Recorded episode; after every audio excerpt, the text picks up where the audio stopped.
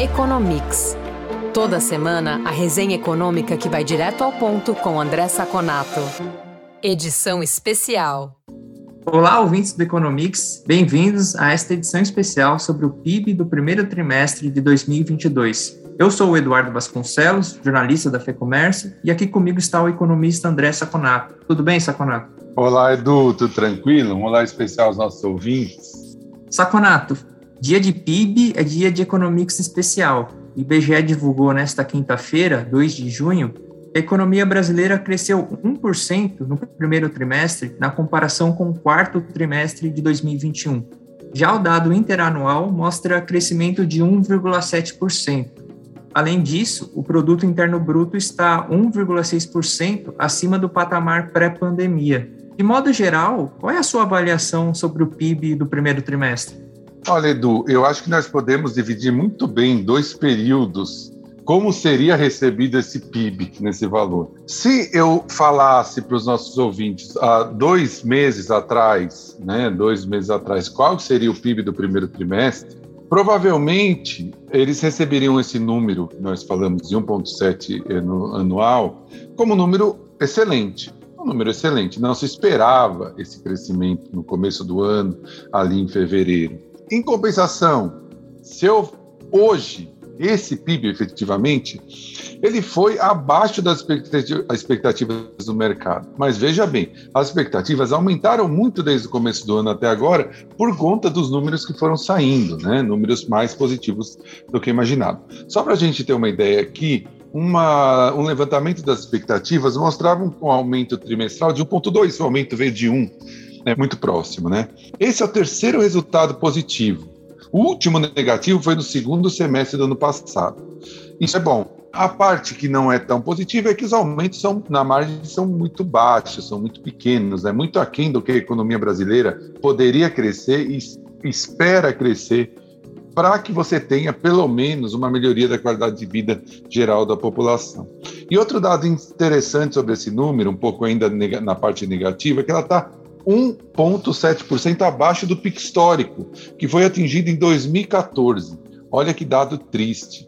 O país não cresce, é menor hoje economicamente do que era no primeiro trimestre de 2014, há oito anos atrás.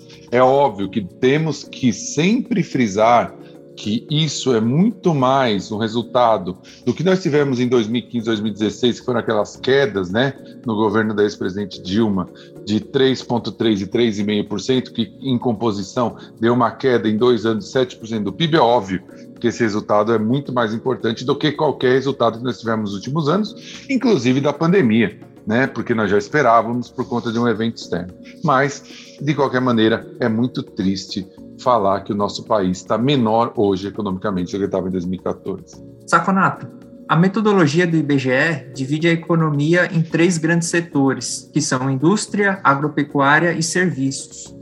E os dados mostram que, no primeiro trimestre, quem puxou o crescimento foram os serviços, o setor teve alta de 1% na comparação com o último trimestre de 2021 e de 3,7% em relação ao primeiro trimestre do ano passado. Já a indústria e a agropecuária não tiveram bons resultados. Como você analisa o desempenho dos setores?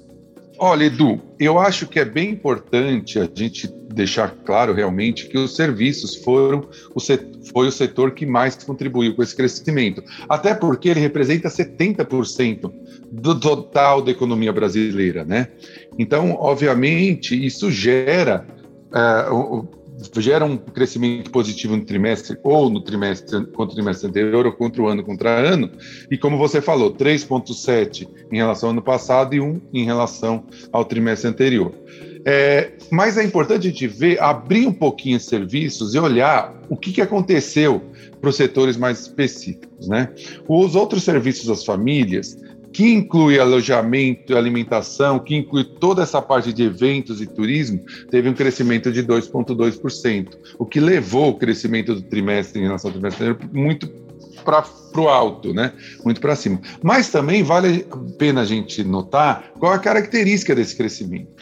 É bem provável que para esse segundo trimestre que nós estamos vivendo agora, né, abril, maio, junho, ele ainda contribua positivamente, como contribuiu no primeiro, por conta de uma demanda muito reprimida, muito deprimida, por conta de não poder ter isso no ano passado, no final do ano passado, por causa da Omicron, e no começo, porque nós estávamos numa situação muito mais é, tensa em relação à pandemia.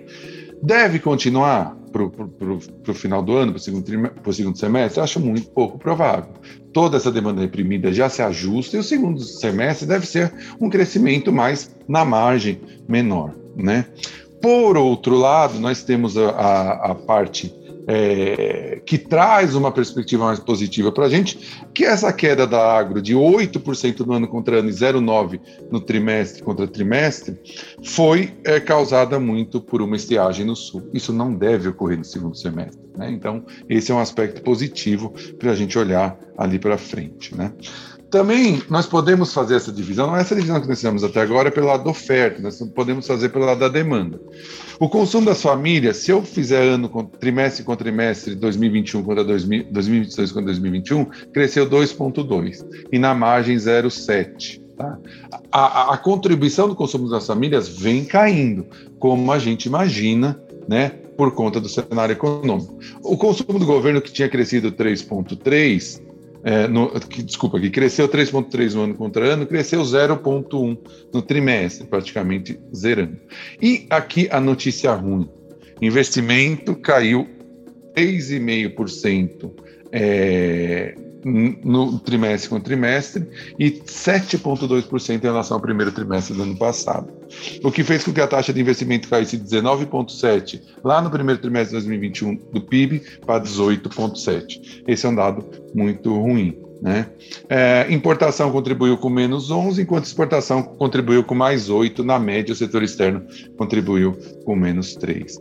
Então, assim, é, o fato negativo do lado da demanda é o fato que o investimento infelizmente caiu, muito por conta de construção civil. Teve muita importação de bens de capital, né, que vem pelo lado da importação, também contribui, isso é menos ruim, mas a parte de construção civil é, puxou um pouquinho para baixo. Saconato, estamos comentando sobre o primeiro trimestre, mas já estamos na reta final do segundo trimestre, pois já estamos no mês de junho.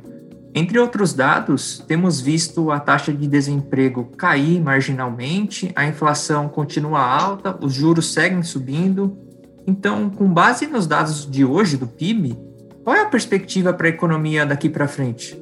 Olha, Edu, esse dado do PNAD que saiu ontem ajuda muito a gente a entender qual que deve ser a perspectiva para os próximos trimestres. Uh, antes de falar do dado de emprego, para a gente olhar qual que vai ser renda disponível, consumo, etc., é importante a gente reforçar o que nós falamos na, na, na questão anterior. Né? Eu tenho um dado que deve, é, o dado que foi positivo no primeiro deve ser positivo no segundo trimestre, mas deve arrefecer ao longo do ano, que é essa parte de serviços de evento e alguma coisa de turismo. Por outro lado, a agropecuária deve se ajustar aí dessa estiagem ao longo do ano. O cenário, a gente vai olhar, nós vamos olhar. Primeiro, o juro vai continuar subindo e os efeitos da taxa de juros, da subida de juros lá para trás, começam a fazer efeito agora, principalmente construção civil e crédito direto ao consumidor. Endividamento está muito alto, então é uma soma de juro alto com endividamento alto é, deprime demais a massa de renda das pessoas que é direcionada para consumo. E pegando esse gancho, apesar de o número de desemprego ter vindo muito bom ontem da PNAD, 10,5% no trimestre que acabou em abril, é o menor nível nesse trimestre desde 2015, quando nós tínhamos 8,1%. Por outro lado, a renda não sobe. A renda, a massa de renda. Porque a, a renda, o rendimento habitual ficou em média R$ 2.569, teve uma queda de 8% em relação ao ano anterior. 8%. Isso é muito, muito causado por um mercado de trabalho ainda fraco, ou seja, o poder de barganha do trabalhador é baixo para aumentos nominais e uma inflação muito alta. Assim, a massa de rendas cresceu marginalmente muito pouco e caiu em relação ao ano passado, o que diminui também a quantidade de renda disponível para consumo. Portanto, eu acho que a, a, ideia de que um PIB que vai ficar na margem muito próximo de zero, com uma quedas uh, a partir do segundo trimestre, ou com pequenas quedas, ainda permanece. O que deve levar o PIB do ano aí para um, no máximo 1,5% nessa faixa, que não deve passar muito disso, que é muito pouco o Brasil ainda, infelizmente. Saconato, é isso por essa edição especial. Obrigado pela entrevista. A gente volta a se falar na próxima edição regular do Economics. Muito obrigado, Edu, pela nossa conversa. Muito obrigado aos ouvintes que estiveram conosco até agora e nos falamos na próxima edição do nosso podcast. Informação e análises inéditas. Mobilização empresarial. Ferramentas de negócios exclusivas. Tudo isso você encontra no lab.fecomércio.com.br. Acesse agora e confira.